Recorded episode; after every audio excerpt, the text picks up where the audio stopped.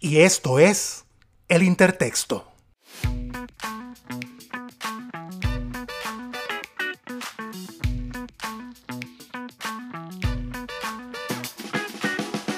El Intertexto es un podcast de corte íntimo y social en donde exploramos la experiencia humana a través del arte y la literatura. Garantizamos un tema y una conversación funky, pero nuestro diálogo es polifónico, así que súbete al rizoma, abróchate el cinturón y acompáñanos a navegar en el lenguaje a través de El Intertexto. Bienvenidos todos a este nuevo episodio del Intertexto. Nos acompaña una querida amiga escritora boliviana Quiero primero eh, contar una anécdota que tengo con ella. Hace unos años fue invitada por Mayra Santos al Festival de la Palabra en Puerto Rico. Eh, la acompañé porque quería también pasearla por mi pueblo, pasearla por la isla en su tiempo libre. Eh, pero ella me pidió que por favor la llevara donde una señora que leyera las cartas, ¿verdad? Ella quería hacerse una consulta en Puerto Rico. Para mí fue toda una encomienda encontrar a una persona que hiciera esa consulta, pero encontré en mi pueblo, en Ponce, una señora que tenía toda una sala que parecía un dispensario médico, en donde recibía personas con documentos legales, documentos médicos, recetas de farmacia, radiografía, cualquier tipo de, de consulta recibía la señora. Entonces la señora se ocultaba detrás de una media pared y allí atendía a sus pacientes espirituales, pero pasa que esta pared no conectaba con el techo, así que uno escuchaba todo lo que esta señora se consultaba con sus pacientes y ella invocaba a una tal Pitiki. Entonces, Pitiki para aquí, Pitiki para allá, y Pitiki se encargaba a través de la señora de, eh, digamos, dirigir o redirigir el futuro de estos, ¿verdad? Sus pacientes espirituales. Así que yo le dije a Giovanna, allí en la salita, Giovanna, cuando te llamen, yo me voy afuera porque yo no quiero saber qué es lo que Pitiki tiene para ti. Para mí es algo muy íntimo. Así que no, no quiero estar, te espero en el auto. Así que Giovanna se consultó con la señora, ambas invocaron a Pitiki y yo nunca me enteré qué fue lo que Pitiki le dijo. Yo sí sé que ella salió de allí con una receta, eh, nos fuimos a una botánica, ya se compró todas las aguas que se tenía que comprar. Las hierbas. Y Pitiki ahora se ha convertido en una leyenda en nuestras conversaciones. Así que con ustedes, señores, tenemos a Giovanna Rivero, escritora boliviana, premio Franz Tamayo de 2005 Premio Cosecha Eñe de 2015 y es uno de los 25 tesoros latinoamericanos en la Feria de Guadalajara, la edición de 2011. Bien, así que para mí es una alegría tenerte aquí y yo sé que eh, nuestros auditores estaban ansiosos de escuchar, ¿verdad? De escucharte, de escuchar todos los proyectos en, en los que estás ahora envuelta y también saber eh, ¿Qué estás haciendo con relación a, uno, a una página web que acabas de abrir y unos talleres que estás ofreciendo? Entonces, Giovanna, ¿cómo estás? Muy bien, muchas gracias, amigo querido, por recibirme aquí en este espacio que los dos primeros episodios por lo menos anuncian un éxito total. Te he seguido y, me gustó mucho el tenor, la calidez y la profundidad, así que estoy muy contenta de estar aquí. Pensé que ibas a contar la anécdota de la propuesta de matrimonio que recibí ah. en, en, Ponce, en Ponce fue, ¿verdad? En Ponce, sí. Sí, bueno, que fui a que te pedí que me ayudaras a encontrar un, costurero, un sastre, ¿no? Cierto. Para que le hiciera, como soy petiza, eh, no sé si toda la audiencia comprende el término, pero es eh, chica, pequeña. Entonces necesitaba hacerle el doble a mi vestido para que me quedara bien, ¿no? Y me llevaste a un sastre dominicano, creo era, que mientras estaba sacándome las medidas me propuso matrimonio. Así que fue toda una aventura tu visita a Puerto sí, Rico. Pitiki me trajo mucha suerte. Pero sepan ustedes que no se casó con el sastre dominicano, sino que se casó con un profesor de español puertorriqueño. Sí, al año siguiente al año siguiente, muy bien. Giovanna, eh, qué bueno que estás aquí. Eh, tenemos muchas cosas que conversar porque has publicado eh, una cantidad de cuentos recientemente, has publicado un par de libros importantes y también quiero que comentemos más adelante la, adaptación al cine que se va a hacer de tu novela 98 segundos sin sombra, que, que fue la bomba la semana pasada porque realmente no sabía que esa novela la iban a adaptar al cine. Creo que en algún momento me lo comentaste, pero fuiste muy eh, recelosa de, ¿verdad? de compartirlo porque claro, todas estas producciones siempre pues tardan en salir, hay muchos pormenores, así que más adelante vamos a hablar de eso. Pero eh, me interesa que iniciemos con esta nueva plataforma que acabas de lanzar, que es tu página web, porque muchos artistas, muchos escritores cuentan con, con una página web, pero tú tardaste un poco en decidirte en lanzar esa página. ¿De qué se trata este nuevo proyecto? Bueno, eh, te agradezco mucho por mencionar eso, que, que, me tomé un tiempo, porque para mí ese tiempo que me tomé en que esta decisión se materializara, se tomara toda su solidez posible, es también un proceso de orden emocional, ¿no? Porque, eh, ¿en qué sentido? Que sabemos que hemos estado moviéndonos en la academia. Eh, vos y yo hemos sido compañeros del doctorado en la Universidad de Florida y eh, nuestras vidas como que están, por lo menos en, paralelo, están muy enfocadas en lo académico. La mía también. Y de hecho, en los últimos años he escrito más artículos académicos que nunca, ¿no? Lo he hecho con mucha pasión, pero de algún modo em, como que atravesé una crisis, no diría vocacional, porque la literatura desde cualquier perspectiva me sigue interesando, desde la teoría, ¿no? desde los enfoques académicos y sus investigaciones, eh, me sigue interesando y apasionando, pero sí una crisis eh, que diríamos en un orden de prioridades porque la academia es súper demandante, exige de uno un tiempo vital central de tu vida, de tu existencia, de, tu capacidad productiva.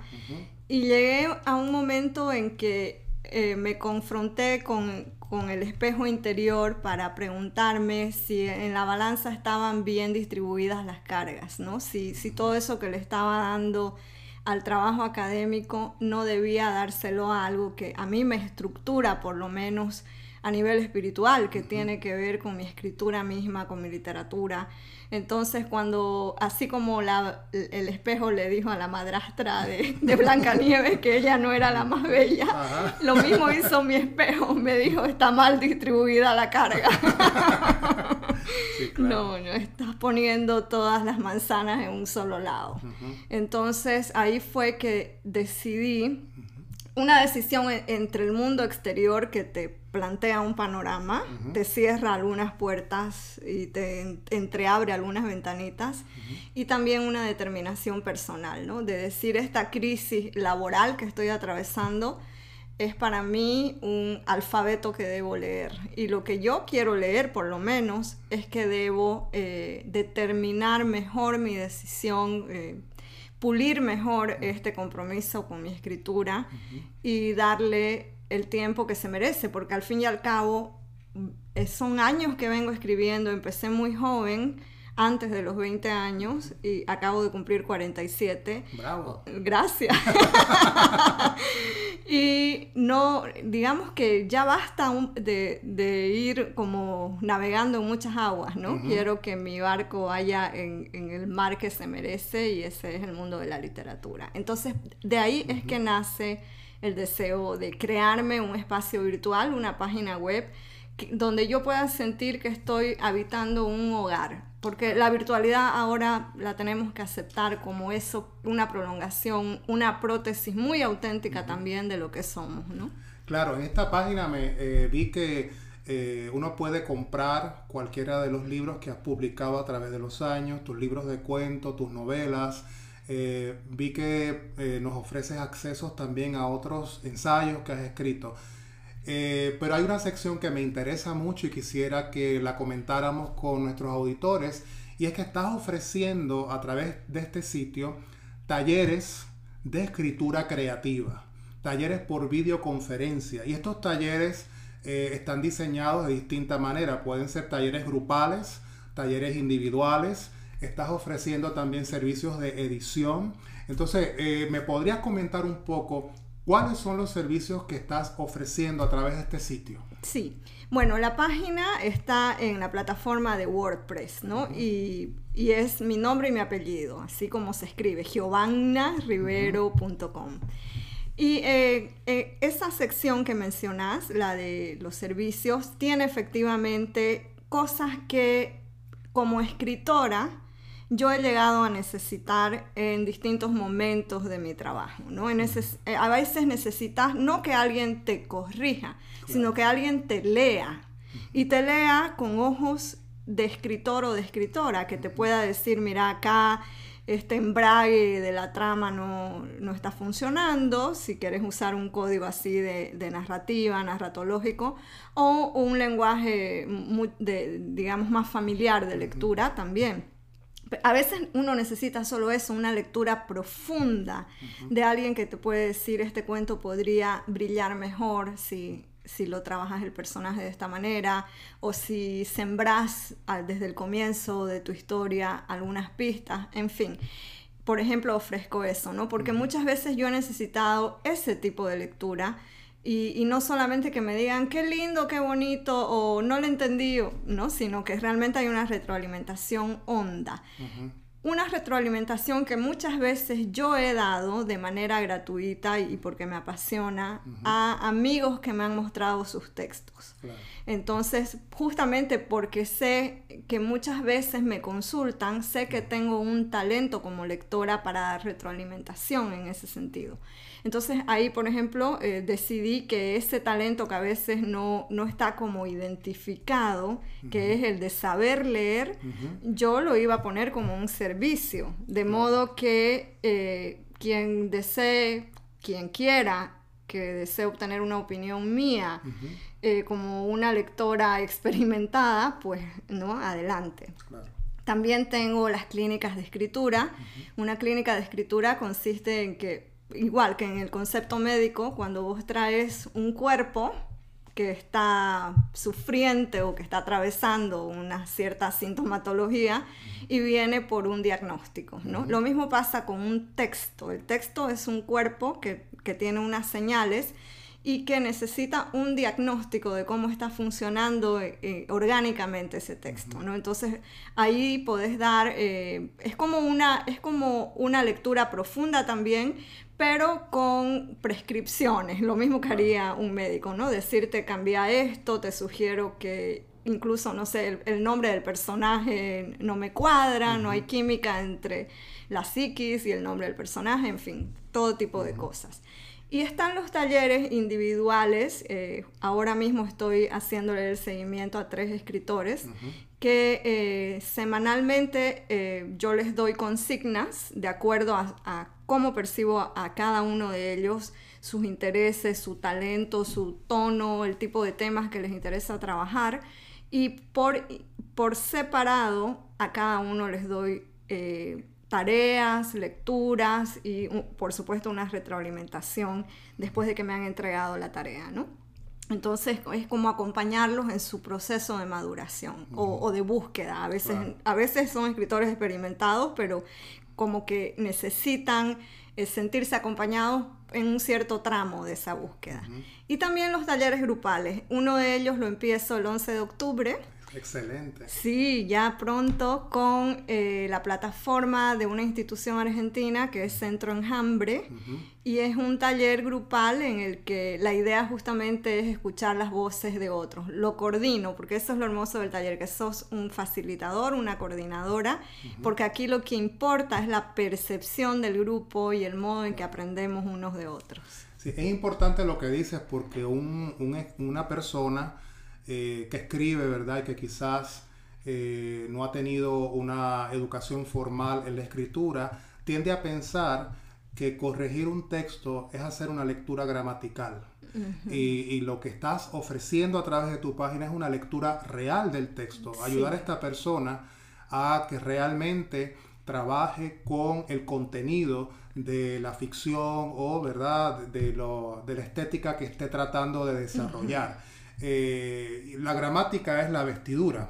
Pero también leí que ofreces ese servicio, pero eso es un servicio aparte. Aparte, sí, porque obviamente una corrección de orden, por ejemplo, ortográfica o si quieres trabajar sintaxis, ese tipo, de, eh, la parte física, ¿no? la epidermis del texto necesita un tipo de atención que em, cuando yo estoy leyendo a veces me puedo pasar por algo, digo aquí hay un error ortográfico pero en ese rato no me importa nada porque estoy mirando otra cosa, ¿no?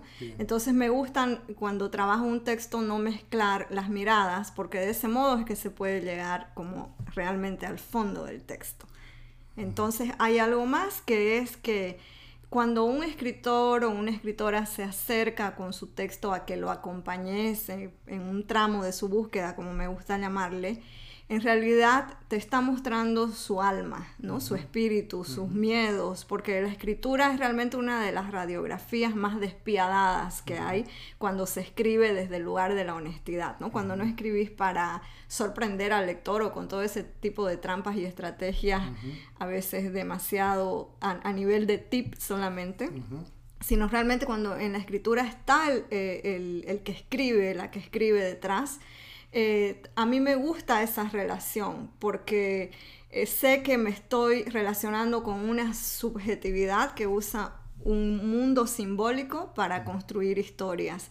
Entonces eh, tiendo a que mi retroalimentación esté en ese plano. No sé que estoy hablando del texto, pero también estoy consciente todo el tiempo de que me estoy dirigiendo a una subjetividad que es a un tipo de imaginación que es la que ha concebido ese relato. No es el fruto automático de un software simplemente. Claro, estamos conversando con la escritora Giovanna Rivero, quien ha lanzado al ciberespacio su página web giovanarivero.com. Giovanna se escribe con G y con dos N. giovanarivero.com. Así que si a usted le interesa la escritura creativa y necesita eh, una ayuda individualizada o quiere organizar algún tipo de clínica entre varios compañeros, vaya a giovanarivero.com, Giovanna con G, con dos N, eh, para que vea toda la carta de servicios de eh, lectura y edición que Giovanna eh, ofrece.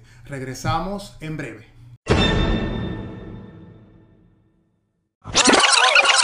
De vuelta con la escritora boliviana Giovanna Rivero. Si a usted le interesa la escritura creativa, visite giovanarivero.com. Giovanna se escribe con G y con dos N. giovanarivero.com. Giovanna ofrece varios servicios de eh, lectura, edición y talleres individualizados o grupales de escritura creativa. Si a usted le gusta la ficción, si a usted le gusta escribir, pero nunca ha recibido educación formal, contacte a Giovanna Rivero a través de su sitio web.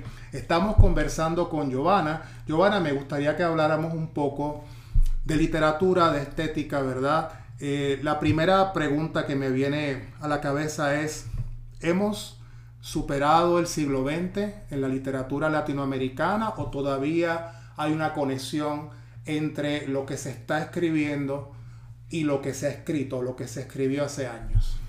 Es una pregunta súper interesante porque implica eh, tomar como premisa algunas cosas, ¿no? Por ejemplo, decir que un siglo se supera, como que la línea de la historia sea siempre esta progresión hacia mejor, que, va de izquierda a derecha, que va hacia adelante. Y a veces no es así. De hecho, la, la gran literatura clásica nos demuestra más bien una sensibilidad cuántica en el sentido de que no hay ese recorrido hacia adelante, sino que hay más bien una mirada eh, total, una mirada trascendente, una mirada que se expande a través de los tiempos, que se contrae, que vuelve a expandirse como un enorme corazón universal, cósmico, y que por lo tanto puede tocar con personajes, por ejemplo, de Shakespeare, que sigue hablando de nuestras grandes debilidades, de nuestros demonios más terribles, ¿verdad? Como los celos, por ejemplo que han movilizado y han derrotado hasta poderes políticos, los celos, ¿no? en, ese sentido, eh, más que hablar de una literatura de un siglo, ah, mi, yo quisiera reflexionar más bien si es que esta literatura que estamos escribiendo y que eh, sucede que ocurre en el siglo XXI, esta producción nueva, si está volviendo a tocar con la misma intensidad que lo, hizo, que lo hizo antes otra literatura trascendente y eterna, ¿no? inmortal, si todavía tenemos esa ambición o si nos hemos empequeñecido tanto ante la enormidad de este apocalipsis que estamos viviendo, que tal vez nos, eh, nos hemos conformado con escribir el pequeño relato sin volver a aspirar ¿no? a, esa gran historia. Entonces, si bien no tengo una respuesta para decir es así, ¿no? Eh, sí lo que he notado es que eh, desde que la escritura de mujeres, ¿no? la producción literaria de escritoras está más visible, hay como una mirada eh, y una, una sensibilidad literaria más compleja. ¿En qué sentido? En que es, desde la conversación de mujeres donde los grandes temas de la humanidad que siempre estuvieron como entre telones, pero que ahora están más en el centro del escenario como la maternidad, que es uno de los grandes temas de la humanidad, porque tenés la maternidad, por ejemplo, en el Génesis bíblico, ¿no? Una maternidad divinizada, pero también politizada. Eh, luego tenés tantas otras maternidades a lo largo de la literatura o, por ejemplo en, el clasicismo griego, esas maternidades tan complejas donde Antígona es capaz de, matar o ¿no? a, su propia genealogía o donde, o por ejemplo las adaptaciones y que de algún modo tienen que ver con esas, eh, estos grandes temas como la llorona, que también es capaz de matar a sus hijos. Entonces, cuando ves estas maternidades, uno se pregunta si en este siglo XXI estas grandes literaturas eh, o estas literaturas contemporáneas están volviendo a tocar esos grandes temas, ¿no? Y, yo creo que sí. Eh, yo creo que por suerte son las, las escritoras, sobre todo, las que se están atreviendo a tocar estas, eh, estas grandes fibras de nuestra psiquis humana, ¿no? que tienen que ver con el dar vida, el no dar vida, o sea, cómo sancionamos ese deseo, derecho a dar o no dar vida, por ejemplo. Entonces esos temas sí están siendo tocados en este siglo y como digo, por escritoras. Bien, eh, por ejemplo, eh, el siglo pasado o en el siglo pasado debatíamos si debíamos adjetivar el nombre literatura, por ejemplo, decir literatura femenina, literatura queer, literatura, eh, no sé, literatura colonial, por decir. Eh, pero luego decíamos, no, porque es reducir la literatura a un sector, ¿verdad? Que no fuera eh, blanco, que no fuera varón, ¿verdad? Que no fuera del primer mundo. Sin embargo, en este siglo he visto que hemos, estamos como recuperando las categorías. Queremos las categorías. Sabemos que somos más que las categorías, pero queremos las categorías. Eh, ¿Crees que lo que escribes podríamos considerarlo literatura femenina? ¿O crees que es simplemente literatura? ¿Cómo te relacionas tú como escritora con las categorías? Sí, bueno, yo creo que el afán de las categorías eh, nace de dos mercados, ¿no? Uno de ellos es la academia, que necesita categorizar todo para poder hacerlo, porque de otro modo el arte siempre, siempre se va a dar modos para escapar. Siempre el arte es más grande que el, nombre, ¿no? Que, que esas cuatro letras. Siempre se va a dar formas de salirse de los corsés intelectuales, de estos, ah, eh, estas taxonomías que se crean en la academia, como un modo de entender lo que está pasando y de justificar también la reflexión académica.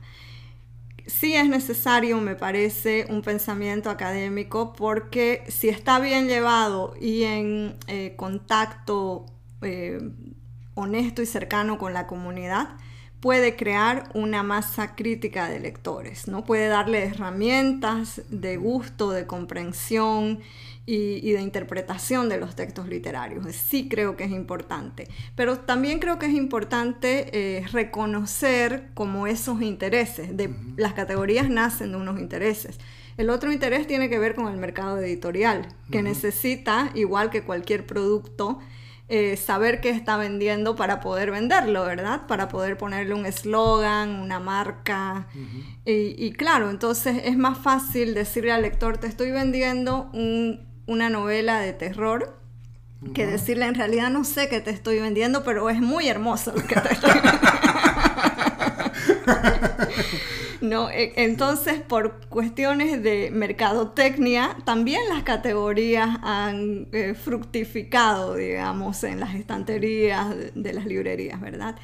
Pero ya desde la creación misma, creo que el principio de libertad es el que prima. O sea, mm, me imagino que te ha pasado también que cuando escribís muchas veces no sabes qué estás escribiendo. Obvio, sí, claro. ¿No? Sí, ¿verdad? Entonces eh, no sabes hacia dónde estás yendo. Sí sabes, sí, te puedes jalar una imagen, la pulsión de una historia, pero no sabes hacia dónde te va a llevar el personaje, si hacia un final totalmente desastroso y de, repente sucede que has escrito una tragedia casi griega, o no, o si es tan desastroso el personaje que llega a rozar lo cómico, ¿no? Entonces ese principio de libertad a mí me parece que es el que siempre se tiene que defender desde la escritura y decir, no, no, escribo desde las categorías. Y entonces desde ahí construyo esta respuesta ¿no? para el planteamiento que me haces de, de, lo femenino. Claro, efectivamente, no escribimos desde las categorías. Por ejemplo, la crónica que leí en el primer episodio cuando la lees, ¿verdad? En el papel te das cuenta que hay varias secciones que son dialogadas, pero el diálogo lo escribí como escribía libretos hace años para el teatro, porque es mi, mi eh, es mi pasado, ¿verdad? Es mi formación, tengo una formación teatral, eh, pero cuando escribo no me lo, no me lo planteo. El formato nace, ¿verdad? Pasa también, por ejemplo, como conversábamos eh, con Claudia el otro día, si pensamos en un escritor como Lemebel, en las crónicas de Lemebel había poesía había fragmentos enteros de poesía. Entonces, eh, también hay una cosa de, formato que a veces no encaja en las categorías. Así que eh, lo que nos ofrece como, como posible respuesta eh, es súper válido, ¿verdad? Y además, el lenguaje mismo es un sistema metafórico y como metáfora es infinito, es rizomático, ¿no? Porque una metáfora te lleva a otra, a otra, a otra hasta que perdemos el hilo.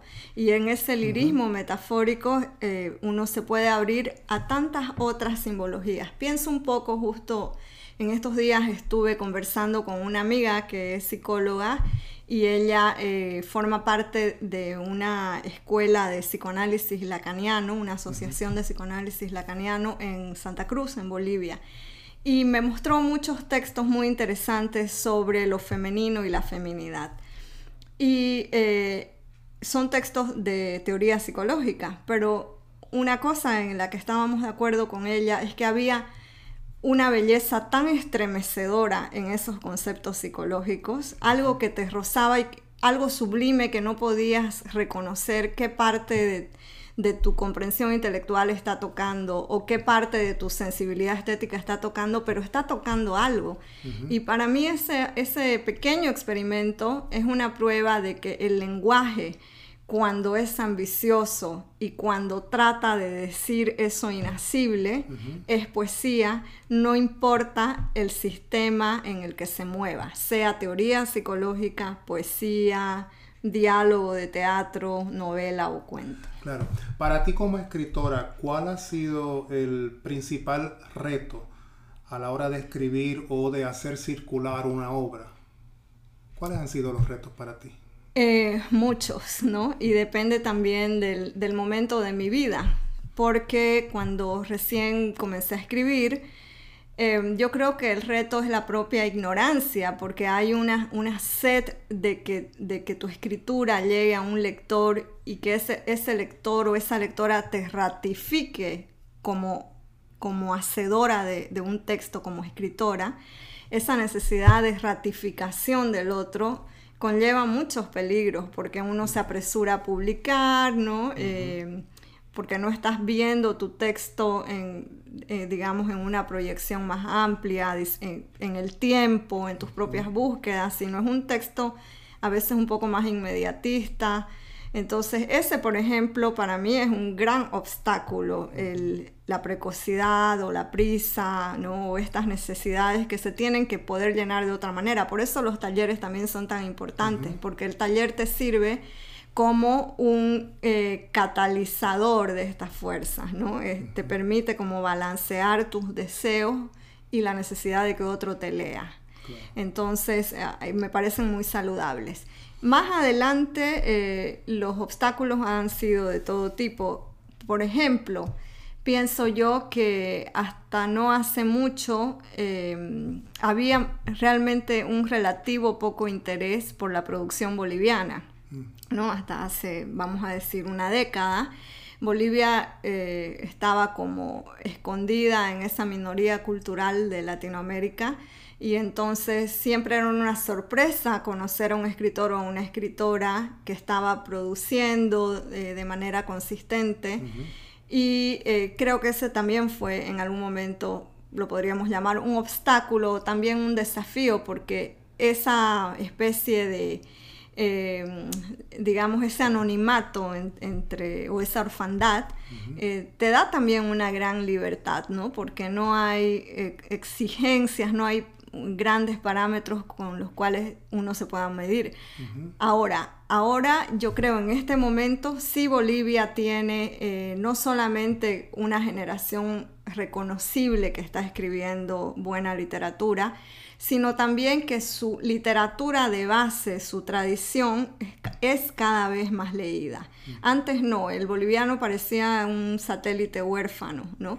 Pero ahora creo que hay escritoras, por ejemplo, como Hilda Mundi, como María Virginia Estensoro, em, o Adela Zamudio, em, eh, por ejemplo, Jaime Sáenz, en fin, hay como toda una tradición que, ya internacionalmente está más naturalizada y eso permite también poder leer una producción boliviana en un contexto.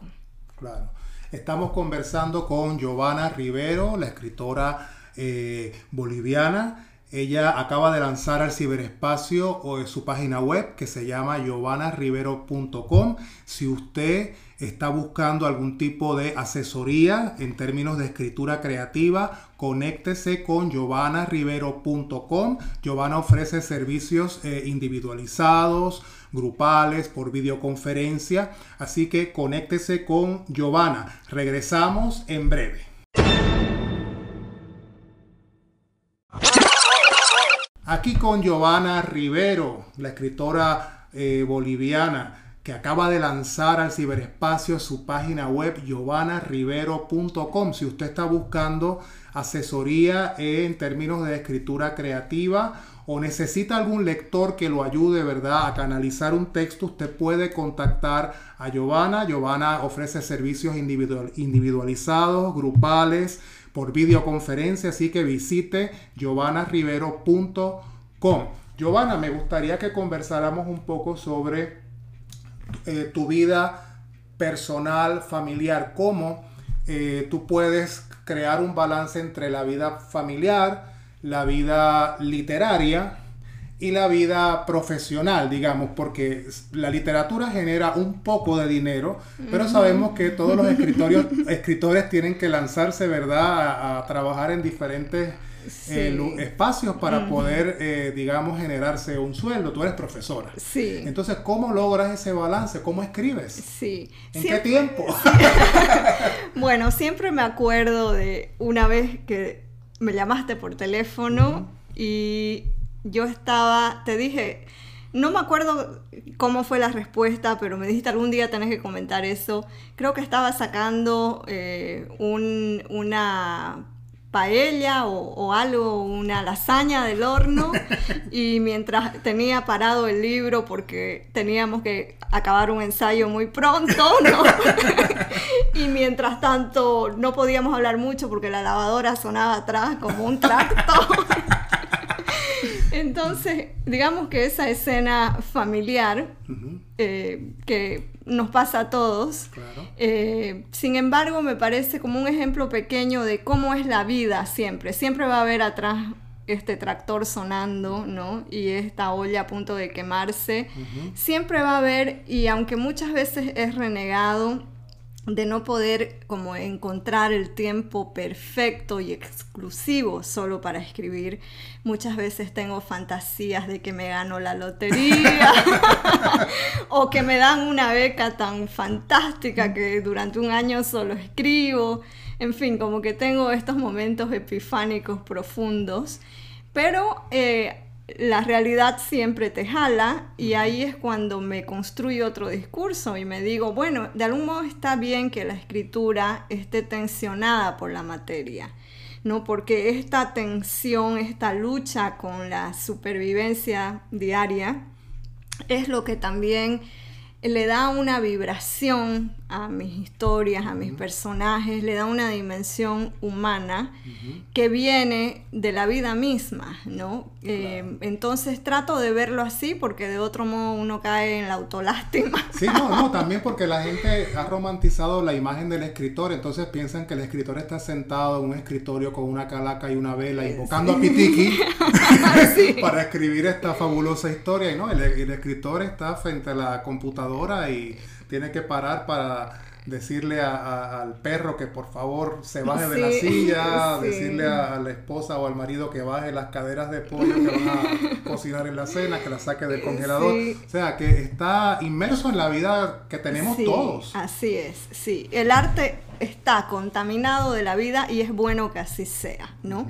Esa es la conclusión a, la que yo he llegado, a la que he necesitado llegar para hacer sostenible este amor por la escritura que es más fuerte que la falta de sueño, las preocupaciones económicas. Entonces, la respuesta es no he encontrado un balance, no sé si existe, no sé si un día lo encontraré. Más bien, eh, sucede al revés, en el mayor caos, en las mayores oscuridades posibles, lo que me ha vuelto a dar el balance es la escritura, ¿no? Ese momento, eh, otra vez quiero usar la palabra cuántico, en que al estar escribiendo desaparece todo lo demás, desaparecen tus tarjetas de crédito, desaparece, eh, qué sé yo, problemas familiares y solo queda esta pasión tremenda por una historia y por un personaje. Entonces es en ese barco donde siempre eh, he encontrado la salvación, donde he evitado naufragar en la escritura. Claro, es lo que te motiva, digamos, lo que te motiva a continuar. Me gustaría hacer un triple salto mortal y hablar un poco de, de tus novelas, de tus cuentos. Eh, has ganado múltiples premios, ¿verdad? Nosotros que te hemos seguido a través de los años, eh, nos, te hemos visto, ¿verdad? Y hemos celebrado contigo estos premios. Pero a mí me gustaría saber, eh, más allá de los premios o, o, de todo, ¿verdad? Este andamiaje social, ¿cuál crees que es tu mejor texto? Porque un mejor texto no es necesariamente el que ha sido más exitoso. Sí. Pero puede ser que haya un texto, ¿verdad? A mí me ha pasado que, que antes que asistía con más frecuencia a tertulias y leía poemas, me celebraban poemas que a mí no me gustaban, pero que los leía porque sabía que tenían éxito. la gente que los escuchaba los, disfrutaba, pero no son los textos que más me gustan. Tengo otros que son quizás menos populares, pero a mí me gustan más. Entonces, ¿cuál dirías tú que es tu mejor texto? Ah, bueno, es una respuesta que no puedo encontrar en mi interior en este momento, porque em, cada texto, fíjate que nosotros somos seis, bueno, mi hermano menor murió, pero igual somos seis. Y cuando yo le preguntaba a mi madre a ¿Cuál de nosotros nos quería más? Porque es una pregunta matemática que surge cuando naciste en una tribu, ¿no? y mi madre siempre decía, todos por igual. Y yo decía, esta mentirosa, ¿no? y claro, a todos por igual, pero a todos de manera única, porque hay una relación que es única con cada ser humano, aunque todos sean tus hijos. ¿no? Hay, una, hay un, solo modo de ser madre con cada hijo y ahora que soy madre lo sé. Eh, uno es una madre para uno y otra para el otro porque es esta relación madre-hijo es dialéctica. Lo mismo pasa con el texto literario. ¿no? Cada texto te ha dado algo, te ha salvado de algo que el otro no. pero sí quiero mencionar con mucho cariño un libro que, que me, me, permitió sobrevivir al shock cultural, que es Tucson. Es un libro que escribí cuando recién llegué a Estados Unidos y que construye una especie de novelita alternativa, pero se puede leer como episodios separados, independientes, y en los que eh, en este libro me divertí mucho, em, por ejemplo, traje a unos alienígenas que son poetas además, ¿no? para que asesoraran al presidente de Estados Unidos en, el momento en que lo escribí, que fue el 2008 y eh, para que lo asesoraran. Entonces, cuando yo escribía esto, yo me reía sola, pero y estaba atravesando uno de los años más difíciles de mi vida, que fue cuando recién vine a Estados Unidos, mis hijos todavía no habían podido venir, entonces esa separación me desgarraba mucho. Y escribir ese libro me salvó. Entonces es un libro que, que lo aprecio profundamente por eso. Muy bien. Eh, fíjate que el otro día eh, leí en el periódico que se estrenaba en 2020 una película titulada 98 segundos sin sombra. Entonces cuando leo el titular me brincó. Cuando efectivamente empiezo a leer la noticia, eh, están adaptando tu novela 98 segundos sin sombra al cine en Bolivia y eh, la actriz Geraldine Chaplin acaba de firmar un contrato para eh, formar parte del elenco. Así que a mí me parece eso un logro mayor. Cuéntanos un poco de, ese, proyecto. Sí, esa novela me ha dado más alegrías de las que esperaba, ¿no? Y también es una novela que escribí con... Eh, desde un, un, dolor pendiente, porque no es que estaba ya sufriendo por eso, pero mi adolescencia que la viví donde nací, en un pueblo boliviano, Montero, en un pueblo del oriente boliviano. Eh, me tocó como ser testigo de la llegada del narcotráfico a mediados de los 80 y vi, vi con, con, los recursos emotivos de entonces cómo ese pueblo se trastornaba pero de una manera terrible, ¿no? El mundo conocido cambió cambió de un modo tan grotesco que esa impronta, ese dolor quedó para siempre en mis generaciones, muchas perdidas, no solo en el pueblo, sino la droga sabemos que ha barrido con generaciones enteras, ¿no? La cocaína. Y eh, entonces, eh, como eh, eso, escribí 98 segundos sin sombra desde ese azoro que permanecía, ¿no? Ese antiguo dolor que, que se actualizaba alguna vez cuando veía esa adolescencia experimentada en un pueblo asfixiante, pero a la vez tan amado. Entonces, publico la novela y una muy querida amiga, escritora, Paola Sensebe, les recomendó la lectura de esta novela a Juan Pablo Richter, que es eh, este súper talentoso cineasta boliviano, que es quien está dirigiendo la película. Y también, igual que vos, creo que el mismo día que vos, yo también me sorprendí cuando supe que Geraldine Chaplin había eh, aceptado ser parte central del elenco, ¿no? Y entonces el director también estaba felicísimo, pero obviamente es un logro de su equipo, de su producción, del trabajo de guionización tremendo que han hecho con guionistas experimentados dentro de la cinematografía. Eh, entonces a él le debo esta alegría realmente. Sí, ¿estás preparada para la adaptación? Porque nosotros sabemos que el lenguaje cinematográfico es otro, entonces mm, tiene que haber una transferencia de códigos, ¿verdad? desde tu ficción hasta la ficción del cine. Pero ¿estás preparada para enfrentar ese cambio o esos cambios que tu historia eh, pueda tener? Eh, no lo sé, ya veremos cuando, cuando esté en la butaca, ¿no? Como una cinéfila más, que es así como quiero estar, ¿no? Mirar desde ese lugar de, con, con, ojos nuevos esta historia. Más bien qué hermoso es que exista esta traducción de la historia a otro lenguaje, ¿no? a, a, un lenguaje tan entrañable como es el del cine. Entonces, eh, quiero verla desde, desde el no estar preparada. Eso, es una buena forma de, enfrentar esa, esa película.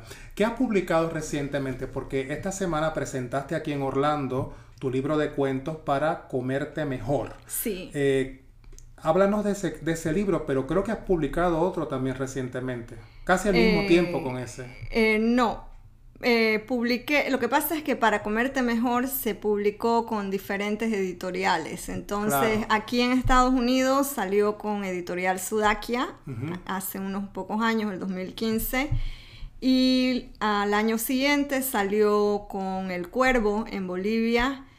Y el año pasado con Final Abierto en Argentina. Y el año que viene va a salir con Aristas Martínez en España. Eh, Entonces es, es un libro que ha hecho su ruta solo también y de eso me siento muy orgullosa.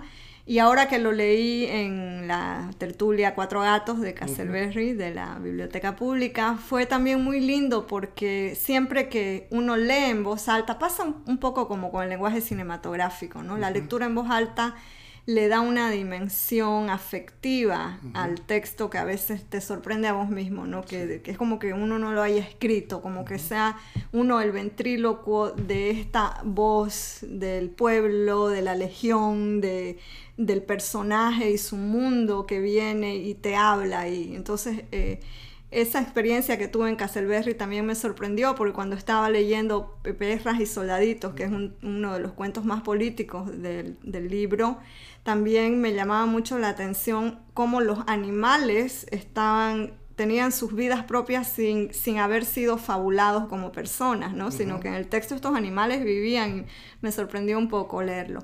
Pero sí al año que viene eh, publico eh, Tierra Fresca de su tumba. Es un libro nuevo que sale con Editorial Marciana en Argentina y con El Cuervo tal vez en Bolivia luego. Ah, qué bien. Luego de haber vivido en Florida unos casi, no, más de 10 años, viviste en Florida, te fuiste unos 3 años al norte, nortísimo de Estados Unidos. ¿Cómo esa experiencia estadounidense, verdad? O esta experiencia estadounidense de estar aquí, de vivir aquí, de escribir aquí, te ha cambiado? Mm, sí, Eh, bueno, salvando igual todas las distancias, estoy viendo una serie en Netflix.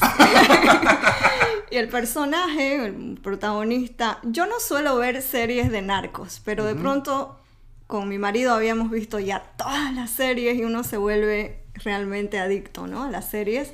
Entonces quedaba esta a la que no le habíamos prestado nada, de atención, pero las reseñas decían cosas interesantes y decidimos verla. Entonces tenemos este personaje, un narco, que le dice a su mujer que él no se va a volver a Sinaloa, de donde es, sino que se queda a hacer sus sucios negocios en, en otra ciudad, porque él ha cambiado, ¿no? Y él dice algo así profundo como el crimen me ha cambiado. yo podría decir, salvando las distancias morales, el crimen me ha cambiado porque el crimen, obviamente, en un sentido siniestramente metafórico, ¿no? El haber, eh, de algún modo, sacrificado mucho de uno, ¿no? la, la vida anterior, eh, mu- muchas relaciones familiares. No es que, por supuesto, no desaparecen y uno se da modo de reconstruirlas y actualizarlas todo el tiempo, pero el, el diario vivir sabemos que se renuncia y que no es lo mismo, que hay una porción material de la vida que se te escapa. Claro. Es como haber matado eso, ¿no? Y, y haber aceptado que hay una parte de uno que se quedó para siempre allá. Es decir, hay, a veces tengo también esta fantasía einsteiniana de que hay una de mí que sigue viviendo y, y que ha hecho su vida y la puedo ver, puedo ver en qué trabaja, ¿no? qué hace y esta otra que está acá. Entonces esa parte eh, renunciada es también lo que soy. Uno también está hecho de esa falta. Estamos hablando con Giovanna Rivero, la escritora boliviana, quien acaba de lanzar recientemente su página web. Si usted es un escritor aficionado y quiere formalizar su conocimiento en escritura creativa, conéctese a giovanarivero.com. Giovanna ofrece servicios de lectura, edición, de, ofrece talleres individualizados y grupales, clínicas de escritura creativa para ayudarlo a usted o ayudarla a usted eh, a desarrollar eh, un texto. Un Así texto. Ah, Giovanna, te quiero regalar una lectura como tradición del podcast. Sí, por favor. Te quiero eh, regalar la lectura de tu poema La Astrología. Y creo que es un poema inédito. Sí. Ese poema lo publicaste en Facebook, hablamos más adelante de ese poema, pero te quiero regalar esa lectura. Cuando regresemos de la breve pausa, eh, lo voy a leer. ¿Está bien? Bueno, regresamos en breve.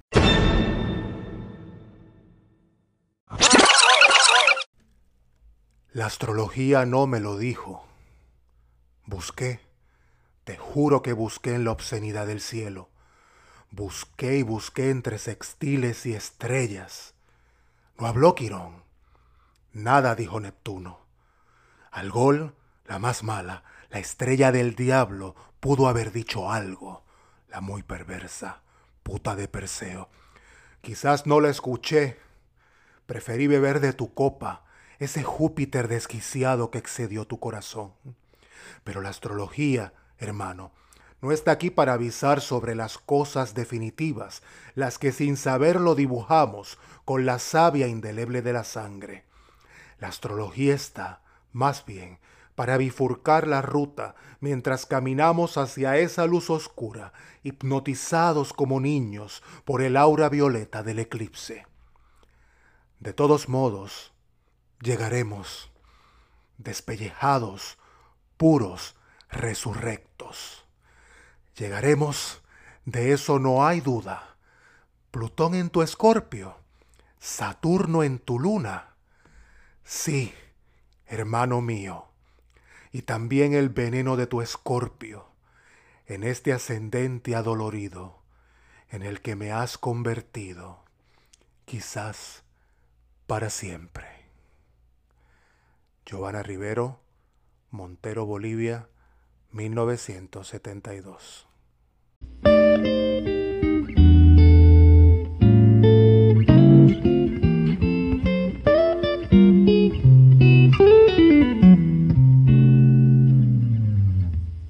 Aquí con Giovanna Rivero, nuestra queridísima invitada. A punto estamos de despedirnos, ¿verdad? Pero recuerden que si usted, eh, ustedes desean formalizar, ¿verdad? Su afición a la escritura creativa, conéctense con giovanarivero.com. Giovanna se escribe con G y con dos N. giovanarivero.com. Giovanna ofrece eh, servicios de lectura, ofrece talleres individualizados y grupales de escritura creativa, ofrece clínicas también eh, y se puede conectar con usted en cualquier eh, rincón de este planeta que usted se encuentre. Usted puede conectarse con Giovanna a través de su sitio. Ella ofrece los servicios también por videoconferencia o principalmente por videoconferencia, así que desde la comodidad de su casa usted puede eh, coordinar un taller con Giovanna. Bien, Giovanna, acabo de leer este poema que escribiste hace unos años que se llama La astrología.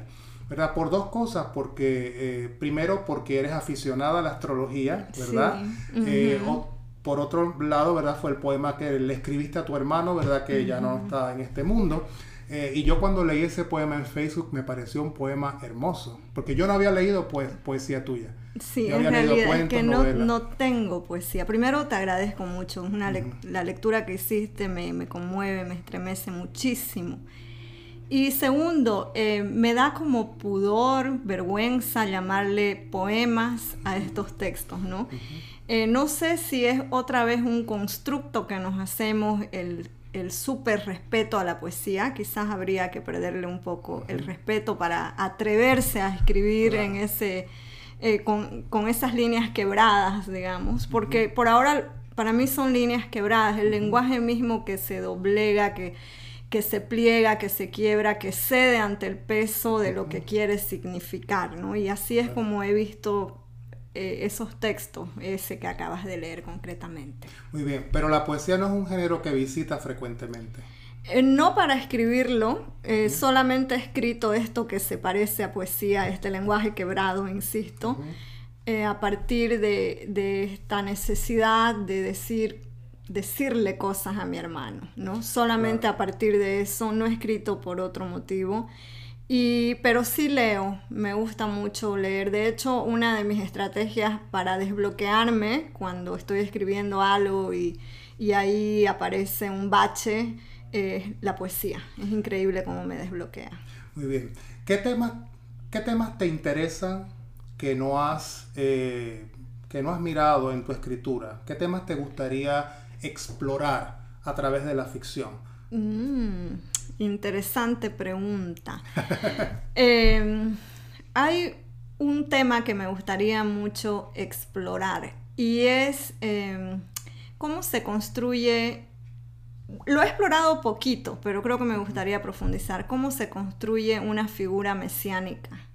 Mm. No, no en el estilo de las novelas del boom, por ejemplo, donde era claramente estaba casi esquematizado ese dictador o ese caudillo, ¿no? Sino me interesa más bien la figura mesiánica misma, mística, religiosa. Lo he explorado un poco en 98 segundos sin sombra y en un cuento que tengo que se llama La piedra y la flauta.